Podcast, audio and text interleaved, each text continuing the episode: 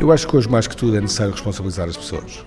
Eu acho que nós temos que inverter este sentido em que nos estamos praticamente a defender daquilo que nos pedem e passarmos a dizer o que é que podemos oferecer. É inverter um pouco esta ideia de que nós estamos, como portugueses, a perguntar sempre o que é que podem fazer por nós e passarmos a cada um de nós a dizer o que é que podemos fazer pelos outros. A classe política não é uma classe particularmente bem vista, como todos sabemos, e isso também passa por nunca haver esta ideia na sociedade, todos nós nos oferecermos para sermos de uma outra maneira eh, participantes.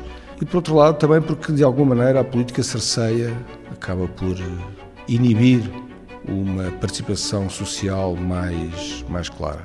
Nós acabamos de ter da política uma imagem quase clubística, não é? Nós não estamos nunca na política de uma forma aberta a participar e discutir verdadeiramente ideias. São muito poucos os políticos que discutem ideias independentemente do quadrante onde elas nascem. A maior parte dos políticos defendem as ideias do seu quadrante.